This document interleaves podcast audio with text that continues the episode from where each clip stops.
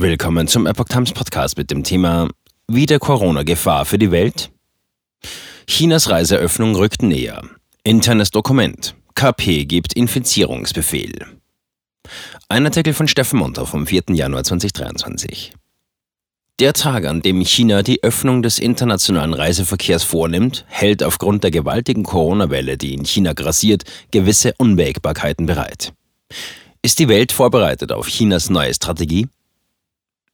Am 8. Januar öffnet das Pekinger Regime seine Pforten gegenüber der Welt. Angesichts der in China massiv grassierenden Corona-Epidemie mit 100 Millionen Infizierten blicken viele Regierungen mit Sorge auf das Kommende. Handelt es sich immer noch um Omikron oder gibt es bereits andere Mutationen? Chinas Daten werden skeptisch betrachtet. Am 25. Dezember 2022 veröffentlichte NetEase, eines der führenden chinesischen Webportale, einen Artikel mit einer heiklen Aussage. Viele Länder überprüfen mit Corona-Tests die Reisenden aus China. Nach der Öffnung ist die ganze Welt auf der Hut vor uns. Der Beitrag wurde kurz darauf von den Behörden gelöscht.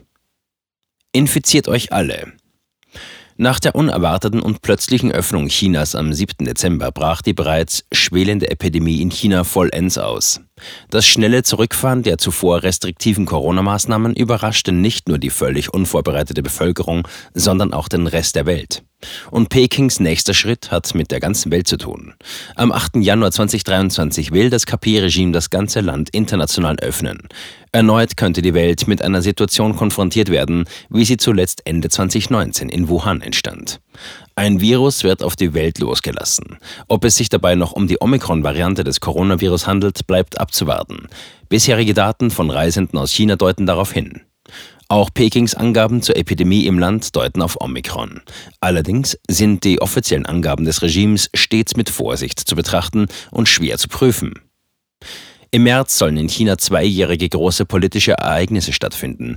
Die Sitzung des Nationalen Volkskongresses und die politische Konsultativkonferenz des chinesischen Volkes. In diesem Jahr sollen auch die jeweils ständigen Ausschüsse dieser politischen Organe für fünf Jahre neu bestimmt werden. In diesem Jahr beinhalten diese beiden großen Sitzungen jedoch nur eine weitere Zielsetzung. Ein intern von dem Hohen Führungskreis der Kommunistischen Partei Chinas übermitteltes Dokument besagt, dass alle ihr Bestes tun sollten, um positiv zu werden, um den Höhepunkt der Masseninfektion schnell zu überwinden, um innerhalb von zwei Monaten eine umfassende Herdenimmunität zu erreichen um vor den beiden wichtigen Sitzungen im März die Wiederaufnahme der Produktion zu gewährleisten und um die Machtposition der Partei zu schützen. Das Dokument liegt der Epoch Times exklusiv vor. Infolge des Befehls der Parteiführung führten die Kommunalverwaltungen und Unternehmen neue entsprechende Vorschriften ein. Positiv getestete Personen wurden dazu verpflichtet, weiterhin zur Arbeit zu kommen und Krankmeldungen werden mit Lohnabzug bestraft. Tödliche Selektion des Volkes? Ein Beamter in Shanghai sagte der Epoch Times am 27. Dezember unter einem Pseudonym, jetzt ist Shanghai voll von Positiven. Der Mann erklärte auch, dass das zentrale Inspektionsteam aus Peking kritisiere, dass Shanghai zu langsam öffne und sich mehr beeilen solle.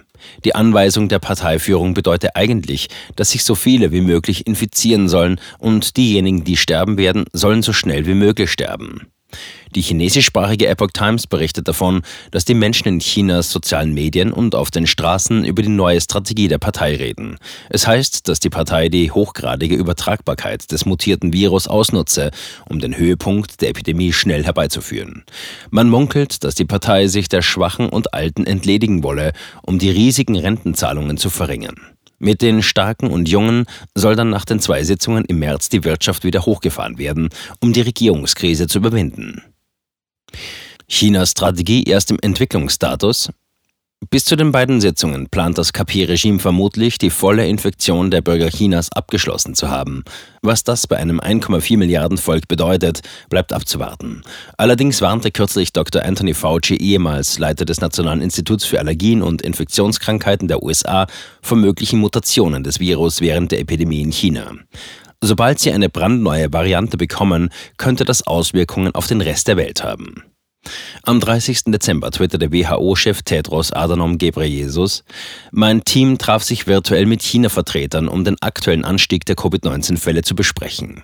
In dem verlinkten WHO-Statement wurde auf das High-Level-Meeting mit China eingegangen und betont, wie wichtig die Überwachung und die rechtzeitige Veröffentlichung von Daten sei, um China und der Weltgemeinschaft zu helfen, genaue Risikobewertungen zu formulieren und wirksame Maßnahmen zu treffen, so die WHO. China habe bei dem Treffen über seine sich entwickelnde Strategie berichtet.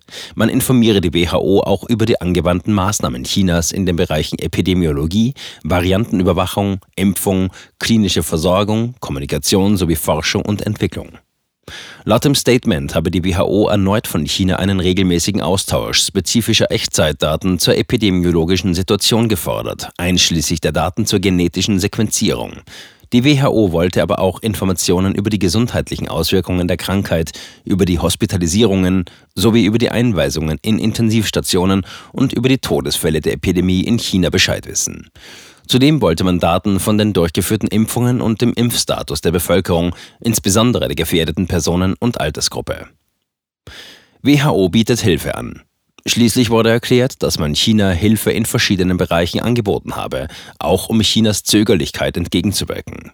Chinas Wissenschaftler seien daher aufgefordert, sich mehr in die von der WHO geleiteten Covid-19-Expertennetzwerke einzubringen. Es erging eine Einladung an die chinesischen Wissenschaftler, detaillierte Daten zur Virussequenzierung auf einer Sitzung der technischen Beratergruppe für die Entwicklung des Virus SARS-CoV-2 am 3. Januar vorzulegen. Mitte Dezember hatte China bereits mehrfach die Hilfe der USA zur Epidemiebekämpfung abgelehnt und darauf verwiesen, dass Chinas vorgeblich überlegenes Regierungsmodell in der Lage sein werde, den Höhepunkt der Pandemie reibungslos zu überstehen, wie Wang Wenbin, ein Sprecher des chinesischen Außenministeriums, betonte. Die USA hingegen sehen sich angesichts des großen Corona-Ausbruchs in China zum Handeln verpflichtet. Am 28. Dezember verkündeten die US Centers for Disease Control and Prevention, CDC, dass die USA von allen aus China, Hongkong und Macau einreisenden Personen ab zwei Jahren vom 5. Januar 2023 an negative Corona-Tests verlangen, die innerhalb von 48 Stunden vor Flugantritt erbracht werden müssen. Dasselbe gilt für Durchreisende aus China oder über ein Drittland aus China einreisende Personen.